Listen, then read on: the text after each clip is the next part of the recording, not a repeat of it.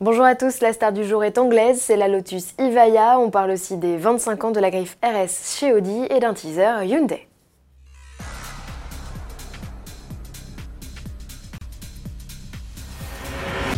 La famille Lotus s'agrandit après les esprits Elan, Evora, Élysée. On en passe, une nouvelle sportive en E pointe le bout de sa calandre. C'est l'Evija prononcé Ivaya.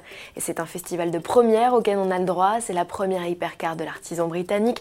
Le premier modèle lancé par la marque depuis son rachat par le chinois Geely en 2017, et c'est aussi la première voiture 100% électrique de Lotus. Le constructeur n'a pas fait dans la demi-mesure, l'Ivaya embarque quatre moteurs développés par la société en charge de ceux du prototype de la Volkswagen IDR. Avec ses 2000 chevaux et 1700 Nm de couple, elle s'annonce comme la voiture de série la plus puissante du monde. Et côté perf, Lotus parle d'un 0 à 300 en moins de 9 secondes, une Clio n'atteint même pas les 100 km/h dans ce laps de temps. Les reprises sont tout aussi affolantes, l'Ivaya réclame moins de 3 secondes pour passer de 100 à 200. Pour afficher des chronos canons, Lotus a installé des batteries de 70 kWh dans le plancher et derrière les sièges, c'est Williams qui les a développées. Si Lotus annonce une autonomie de 400 km en conditions normales d'utilisation, n'espérez pas vous amuser plus de 7 minutes en mode intensif, le comble pour une hypercar à moins bien sûr d'avoir à proximité un chargeur rapide, voire ultra rapide, auquel cas vous devrez patienter entre 9 et 18 minutes pour refaire le plein complet des accus. Développé pour la première fois à partir d'un châssis monocoque en carbone, le coupé de 4,46 m de long pour seulement 1,12 m de haut n'a cependant rien d'un poids plume. Elle pèse 1 tonne 7. Pourtant, quand on monte à bord, Lotus est resté fidèle à la devise de son fondateur, Colin Chapman, l'habitacle est dépouillé. Les commandes sont rassemblées dans une colonne centrale à facettes, un volant rectangulaire multifonction façon voiture de course et des compteurs numériques font face au conducteur. Dans les contreportes, on trouve les écrans reliés aux rétrocaméras rétractables positionnés à l'extérieur. La carrosserie est très épurée, même les poignées de porte sont dissimulées. Lotus a travaillé à fond sur l'aéro pour que les flux d'air qui traversent la voiture optimisent les appuis. L'assemblage de cette bête de route débutera en 2020. 130 unités sont prévues. Tarif près de 2 millions d'euros. Un acompte de 280 000 euros suffira à réserver votre exemplaire.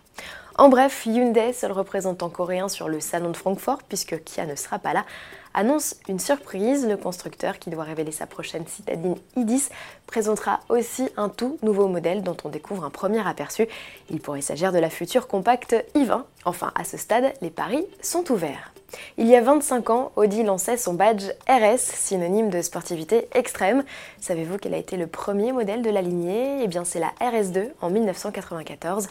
Ce break sportif a été développé en collaboration avec Porsche sur les bases d'une S2, la version vitaminée de l'Audi 80. Le modèle embarquait un 5 cylindres turbo de 315 chevaux et une transmission intégrale. En 25 ans, 25 modèles RS différents ont vu le jour. Tous sont aujourd'hui conçus par la division sportive du constructeur Audi Sport. Ne devait retenir que quelques modèles, on citerait bien sûr la RS4 de 1999 et son V6 biturbo de 380 chevaux ou en 2008 la RS6 et son V10 de 580 chevaux. Mais l'on pourrait aussi vous parler de la RS3 Sportback qui en 2011 a permis au blason de s'inviter sur un segment plus modeste ou du récent RSQ3, premier SUV sportif de la gamme lancé en 2013. Sachez que deux nouveaux modèles RS sont prévus cette année, l'un d'eux sera notamment le RS Q8. Et vous, quels sont vos Audi RS préférés? À vous de nous le dire dans les commentaires. Enfin, avis aux amateurs, une rétrospective sur les 25 ans de la saga est organisée au forum Audi de Neckarlsruhe en Allemagne. 14 véhicules sont exposés, parmi lesquels un prototype de RS8, un modèle jamais commercialisé. On se retrouve demain avec des nouveautés vitaminées signées Mercedes AMG.